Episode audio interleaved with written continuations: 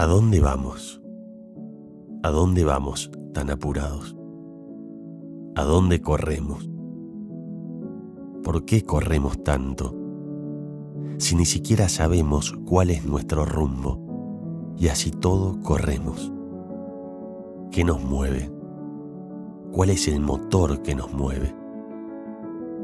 Si hay algo de lo que cada día estoy más convencido, es que somos peregrinos. El Salmo 119 dice, Soy peregrino en esta tierra. Sí, soy peregrino en esta vida. Claro que caminamos, pero la pregunta es, ¿hacia dónde? La respuesta es sencilla, pero no por eso fácil. Somos peregrinos en esta vida hacia el cielo.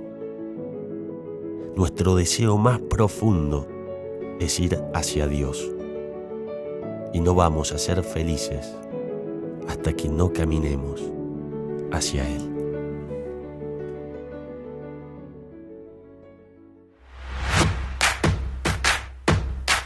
Hola, mi nombre es Julián y estoy acá acompañado de Mateo. Este podcast se llama Testigos de Esperanza. Déjate sorprender con los podcasts que ya hicimos y con los que estamos por hacer. Te damos la bienvenida. Te damos la bienvenida a Testigos de Esperanza. Hoy, como habrán notado, queremos hacer un episodio especial. Hoy no vamos a hablar puntualmente de un santo, sino que queremos hablar un poco de Testigos de Esperanza. ¿Qué es Testigos de Esperanza? Bueno, por lo menos yo personalmente desde muy chico siempre tuve dos aspiraciones. La primera era o ser un gran futbolista o ser un gran empresario. Entonces, desde muy chico, cuando iba a la cancha a ver a Belgrano, el equipo del que soy hincha con mi papá y mi hermano, em, yo no veía el partido, la verdad. Pasaba los 90 minutos viendo a los jugadores que jugaban en mi misma posición, sus movimientos, su técnica, cómo se movían por la cancha. Y después también pasaba horas en YouTube viendo videos de jugadores de Europa, ¿no? Y no solamente eso, sino que también me apasionaba leer la vida de personas que habían arrancado pequeños emprendimientos en los garajes de su casa, como Bill Gates o Steve Jobs o Walt Disney, y que después de mucho esfuerzo y sacrificio lograban ser eh, grandes empresarios a nivel mundial. Un día mi abuela me dijo una, una frase que me tocó el corazón, que era que si querías ser como los mejores, tenías que estudiar a los mejores. Y se ve que la puse en práctica desde el principio de mi vida, ¿no? A los 17 años conocí a Jesús vivo y el concepto de santidad me atrajo de inmediato. Fue la revelación de que mi propósito esencial en mi vida era ese. Por gracia de Dios, año a año y semana a semana y mes a mes, se empezó a obrar una transformación dentro de mí hasta el día de hoy, en la que todavía voy caminando lentamente, pero en búsqueda de algo más. Y nunca me voy a olvidar el primer día que me hablaron de los santos. Estábamos en una plaza en el pueblo Cura Rochero y el coordinador del grupo nos sentó a todos y nos empezó a hablar de ellos. Padre Pillo, el cura de Ars, Madre Teresa Calcuta, nos contaba sobre sus vidas, sus hazañas, cómo habían hecho grandes milagros, pero a mí lo que más me gustaba era cuando nos contaba sobre sus derrotas, sobre sus luchas, sobre sus pecados y cómo habían podido llegar a la santidad a pesar de eso. Nuestra fe está llena de ejemplos de grandes hombres y mujeres que pudieron tener vidas virtuosas y, entrenando sin cansancio pudieron llegar a ser santos.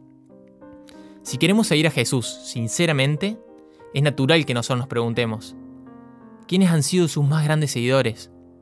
¿Quiénes han podido prosperar en el seguimiento de Jesús? ¿Y cuál fue el camino que ellos hicieron que nosotros también queremos hacer? Y lógicamente, esa respuesta son los santos. Por algún motivo en estos últimos años, los católicos modernos abandonamos a los santos, los dejamos de lado, le dimos la espalda. Ya no le contamos sus historias a nuestros hijos, los sacamos de nuestras iglesias y, y ya no leemos más sus libros. La pregunta es, ¿por qué le hemos dado la espalda a estos grandes líderes espirituales? Y muchas personas dan dos respuestas. La primera es que muchas biografías de estos extraordinarios líderes y campeones espirituales se terminaron leyendo como cuentos de hadas religiosas, ¿no? En la que ya no contamos sus defectos, sino solamente que contamos sus grandes victorias y, cómo nacieron santos. Entonces las personas normales nos cuesta mucho sentirnos identificados con ellos. Y el segundo motivo es que eh, muchos piensan que por admirar a los santos se raya con la superstición. Entonces solamente los terminamos usando para cosas que a nosotros nos convienen. Bueno, quiero conseguir una buena novia, entonces le rezo tal santo. Perdí tal objeto y lo quiero encontrar, entonces le rezo a este. Me está por morder un perro, sálvame por favor, ¿no? Eh, o buen clima, ¿cuántas personas que se están por casar le rezan a los santos, ¿no? Y en realidad no hay nada para aprender de ellos, sino que solamente los usamos cuando nosotros necesitamos. Y discúlpenme, pero en esto yo no estoy de acuerdo, no pienso lo mismo. Pienso que los católicos modernos le hemos dado la espalda a los santos porque en el fondo nos incomodan. Nos incomodan porque ellos nos recuerdan el llamado de Jesús a morir con el espíritu del mundo. Y ellos lo encarnaron, lo vivieron. Entonces a nosotros, que lo único que pensamos es, ¿qué es lo mínimo que tengo que hacer para seguir siendo católico? ¿Qué es lo mínimo que tengo que hacer para aún así al cielo? Si yo voy a misa los domingos y bendigo los alimentos todos los días, ¿eso ya es suficiente? No. Discúlpenme, pero eso no es suficiente. Es hora de que los católicos redescubramos la enorme contribución que los santos pueden hacer en todos nosotros si queremos vivir en armonía con Dios. San Juan escribe en sus cartas, Queridos hermanos, no imiten lo malo, sino lo bueno. El que hace el bien pertenece a Dios. Y por otro lado, San Pablo también escribió, Sigan mi ejemplo, hermanos, y observen atentamente a los que siguen el ejemplo que yo he dado. Los santos son el ejemplo más extraordinario después de Jesús. No hay mejores ejemplos, guías, mentores ni entrenadores para todos nosotros si sinceramente queremos acercarnos a Dios y trabajar por nuestra salvación. Algunos pueden objetar diciendo no, Jesús es el único modelo que tenemos que tener. Pero no es así, porque ellos, los santos, son la prueba práctica y viviente de que la filosofía cristiana efectivamente funciona. Una vez escuché que todos aquellos que están dispuestos a aprender de los errores ajenos pueden vivir con la sabiduría de un anciano desde jóvenes. Y eso es muy real. Entonces, ¿por qué debemos hablar de los santos? Bueno, pienso dos motivos. El primero es que ellos revivieron el Evangelio. Todo lo que enseñó Jesús lo vivieron. Todo lo que vivió Jesús en el Evangelio, ellos lo vivieron. Y el segundo motivo es porque si nos ponemos a pensar un segundo, con seguridad no se puede encontrar personas que, hayan vivido más plenamente que los santos. Ellos tuvieron la vida más plena que se puede tener acá en la tierra. Entonces, en definitiva, los santos nos desafían a nosotros a ser santos. Santa Catalina de Siena escribió, Si eres lo que debes ser, encenderás el mundo. Y el mundo definitivamente necesita que vos y yo seamos santos y que seamos luz. San Francisco de Asís, antes de morir, se da cuenta de que toda su congregación lo buscaba imitar a él. Y lógicamente un franciscano no solamente llega a ser santo imitando a San Francisco, pero sí entendieron que San Francisco fue y es un libro abierto de virtudes y un ejemplo a ser practicado. Bueno, como decías, Julián, recién los santos se perfeccionaron en el arte de establecer virtudes en sus vidas, la buscaban constantemente. Y nosotros creo que la única forma que tenemos para alcanzar esa santidad es creciendo en virtud. Eh, recién buscaba hace un rato la definición que daba el catecismo de la Iglesia Católica y dice, la virtud es una disposición habitual y firme para hacer el bien. ¿Y qué pienso? Nadie nació siendo 100% virtuosa. Creo que los hábitos no se adquieren de la noche a la mañana, que un día nos despertamos y ya tenemos esa virtud incorporada. No, se trabajan. Creo que solo pueden ser adquiridas estas virtudes mediante una práctica constante, y eso es lo que nos enseñan los santos. Algunos autores, cuando uno lee, dicen que necesitas 28 días, otros 66 días en repetir un hábito para que ya lo podamos incorporar en nuestras vidas. Pero no me importa a mí la cantidad de horas o días que se necesiten. Creo que hay que grabarse que solo vamos a aprender una virtud practicándola.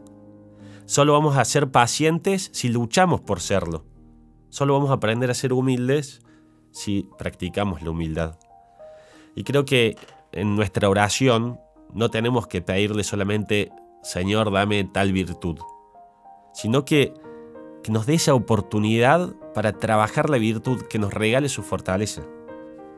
Algo que es evidente, que recién charlábamos con el equipo, es que cuando una relación se forma de dos personas virtuosas, esa relación es virtuosa. Dos personas pacientes siempre tendrán una mejor relación que dos personas impacientes. Y esto no es algo que se cumple a veces, siempre es así.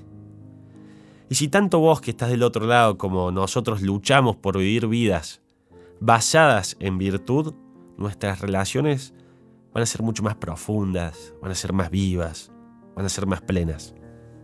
Pero cuando dejamos de buscar la virtud, ahí sonamos, porque ahí nuestras relaciones, se desintegran, le estamos abriendo la puerta al vicio o a los malos hábitos.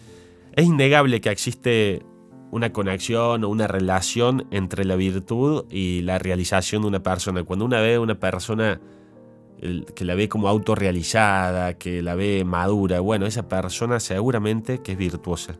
Si deseamos satisfacer ese deseo de felicidad que tenemos todos los cristianos, es esencial que volvamos nuestra atención en la búsqueda de la virtud. Las virtudes son como elementos de los que se vale Dios para transformar y hacernos crecer en nuestras vidas. Y en definitiva, a lo que voy con todo esto, es que en Testigos de Esperanza teníamos esos dos pilares, los santos y el desarrollo de las virtudes. Por eso a veces siempre rondamos sobre lo mismo porque queremos profundizar en una virtud. Queremos que cada capítulo de Testigos de Esperanza podamos aprender de esta virtud ustedes y nosotros.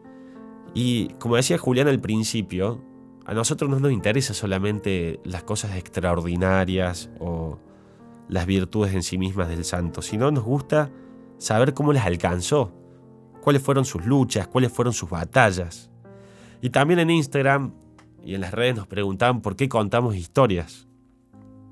¿Por qué arrancan el programa con una historia? Y creo que acá todos, en el fondo, soñamos con que nuestra vida sea una gran historia. Todos contamos historias. Y las historias tienen una gran cualidad. Las historias nos iluminan.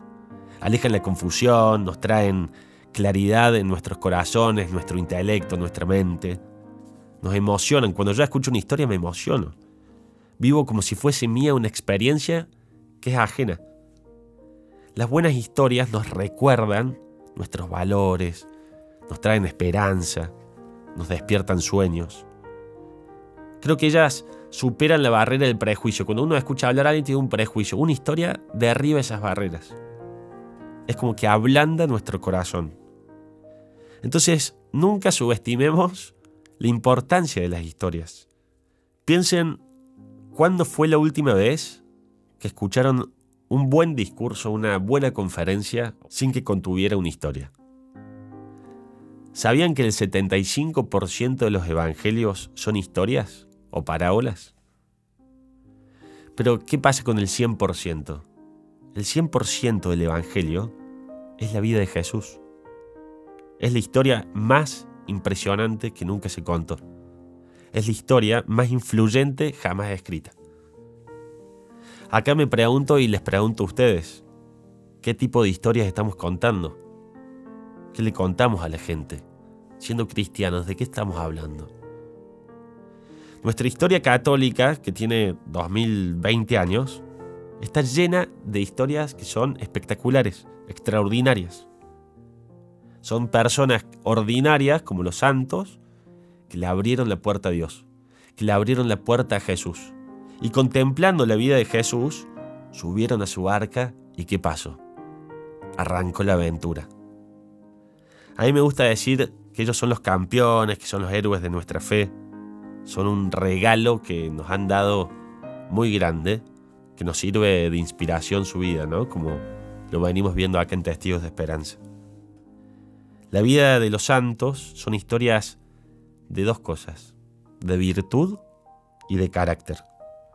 Yo creo que si leyésemos un poco más, si charlásemos sobre ellos, le narremos a nuestros sobrinos, primos, hijos sus historias, y si las escuchásemos también nosotros una y otra vez, les aseguro que nuestras vidas serían un poco más parecidas a las de ellos. nosotros también podríamos ser ejemplos de virtud y de carácter. Uno termina siendo lo que consume, me parece. Entonces, nos vamos a convertir en esas historias que escuchamos, en esas historias que narramos. Yo les pregunto, ¿no vale la pena contar la vida de los santos? Llegaron los últimos datos curiosos de esta segunda temporada, hoy especial porque no tuvimos ningún santo, pero son los datos curiosos o las preguntas que ustedes nos hicieron por Instagram y que ahora Franca y Cande les van a responder. Ellas eh, son parte del equipo y estuvieron acompañándonos durante toda esta segunda temporada. La primera pregunta que nos hicieron, Cande, es ¿a qué comunidad pertenecemos? Todos nosotros pertenecemos a la Asociación San Juan Apóstol. ¿Y cuántas personas y quiénes forman parte de Testigos de Esperanza? El equipo principal somos cinco personas. Julián, Mateo, Francisco son los productores. Y vos y yo podríamos decir que las community manager, aunque nos queda un poco grandes. Esto de alguien que quiere saber las internas. ¿Cuál fue el podcast más escuchado de esta segunda temporada? El podcast más escuchado de la segunda temporada fue el de Carlos Acutis, que grabamos con Sofía de Seamos Santos. Muy bien. Bueno, y otra persona nos pregunta si podemos adelantar algún santo de la próxima temporada. Bueno, está bien. Vamos a adelantar una santa que es muy esperada eh, y va a ser nada más y nada menos que la Virgen María. Excelente.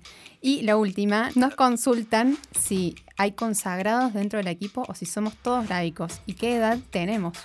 Absolutamente todos somos laicos, incluso dos del equipo ya están casados y unos próximos a casarse. Eh, y todos tenemos entre 24 y 26 años.